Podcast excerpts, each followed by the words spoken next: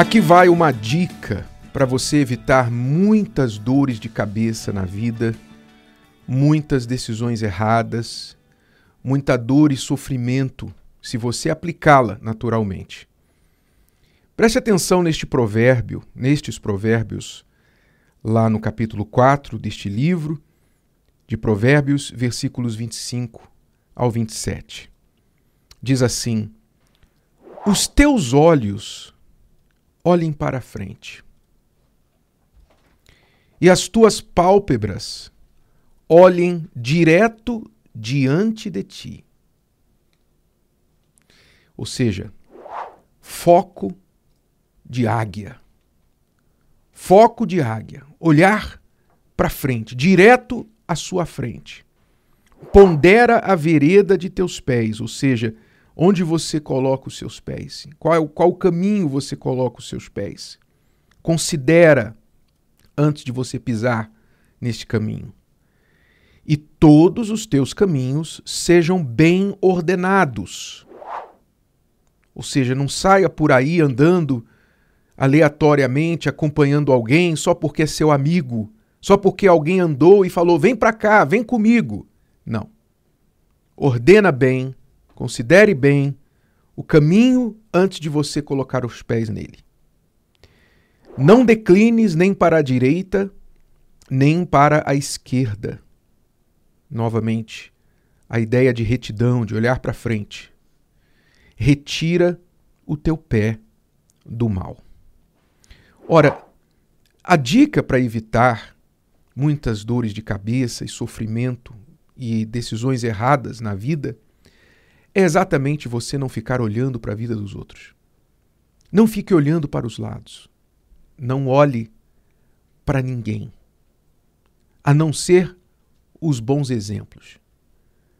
E mesmo os bons exemplos, não se apoie sobre eles com a sua vida, porque hoje é bom exemplo, amanhã pode ser mal. O único que realmente pode nos dar bom exemplo permanente é o Senhor Jesus, é Deus.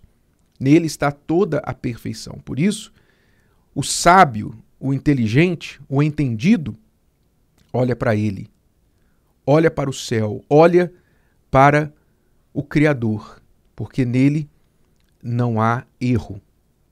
Mas, com respeito aos outros, não foca, não olha, não fica prestando atenção nem para invejar, nem para entender, nem para procurar saber o que está fazendo, mas simplesmente olha para frente. Que, aliás, é uma dica que Deus deixou na própria anatomia do corpo humano. Você já parou para pensar como o nosso corpo humano foi desenhado, foi projetado? Você já percebeu que os nossos olhos estão à frente, estão olhando, foram colocados na frente da nossa face, do nosso rosto, para olhar para frente e não como, por exemplo, os olhos dos pássaros do lado, para olhar 180, 270 graus, mas só para olhar para frente. Os nossos olhos foram colocados em frente na frente da nossa cabeça.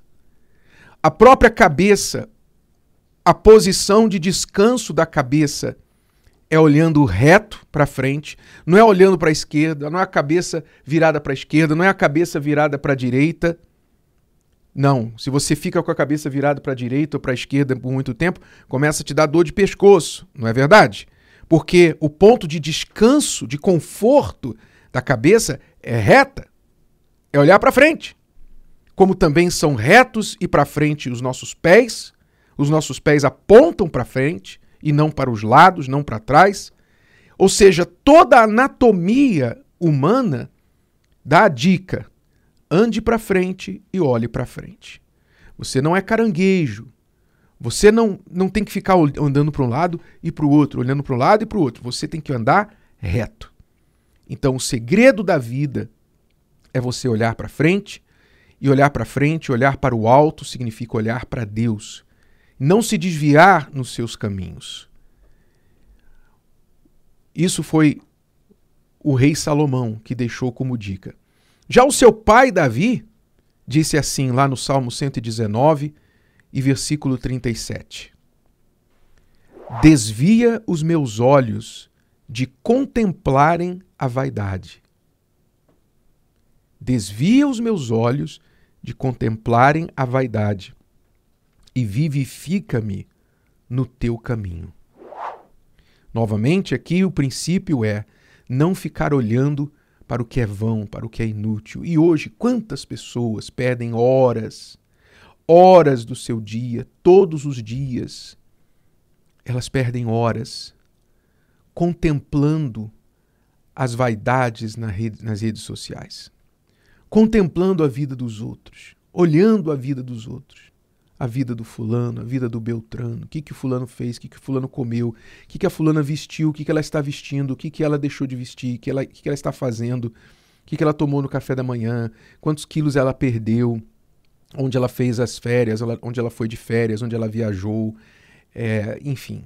As pessoas ficam contemplando, contemplando a vaidade da vida dos outros. E o pior, se a única perda fosse de tempo, que já é preciosíssimo, preciosíssimo, o tempo que não volta, eu fico imaginando, há pessoas que ficam uma, duas, três horas ou mais nas redes sociais por dia. Por dia. Meu Deus, que, o que não se pode fazer em duas, três horas de coisa útil? Mas como se não bastasse a perda de tempo, que já é uma grande perda, ainda tem o conteúdo inútil que a pessoa absorveu durante aquele todo o tempo. Que vai ficar ali mais um dia, dois dias, três dias, quem sabe uma semana, um ano e vai dirigir os passos dela. Ah, eu tenho que fazer essa dieta também, porque a fulana, a famosinha, está fazendo também. Ah, eu tenho que ter o carro tal, porque o fulano tem o carro tal. Ah, eu tenho que fazer isso, porque o fulano está fazendo isso. Então a pessoa com algumas horinhas de consumo da vaidade, vai também agora passar dias, semanas, anos da sua vida empenhando esforços para tomar posse daquilo que ela viu o outro ter posse e ela atribuiu àquilo a felicidade. Então o entendimento é: ah, se Fulano é famoso, bonito, rico e faz isso, então se eu fizer também, logo eu vou ser famoso, bonito e rico.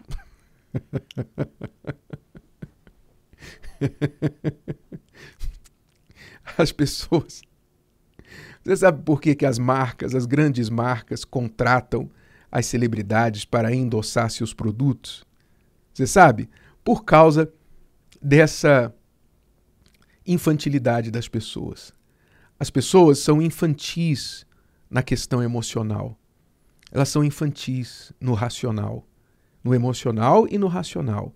Elas pensam assim: o, o subconsciente humano, inclusive é, as pessoas que, que se julgam muito inteligentes, mas não sabem que existe uma inteligência consciente, desperta, atenta, e existe a inteligência subconsciente. A inteligência subconsciente é aquela que absorve informações que você não percebe de imediato. A sua inteligência consciente não percebe de imediato que você está atribuindo a um produto, um serviço, uma marca, uma roupa, a felicidade porque você viu a celebridade tal usar.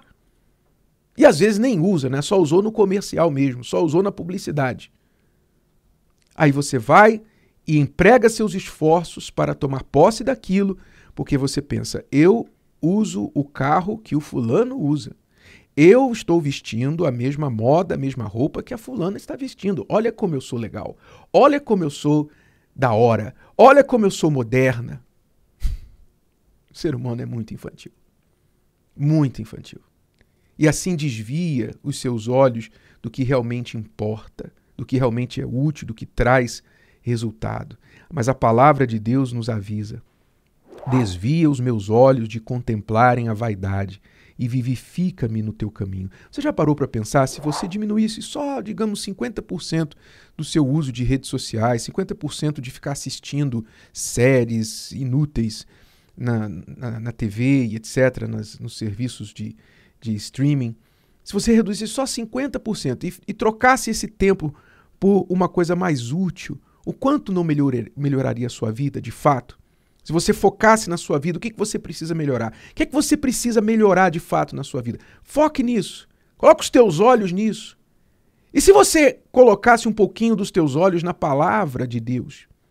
Porque você gasta horas, talvez, com essas coisas, mas não gasta cinco minutos com a palavra.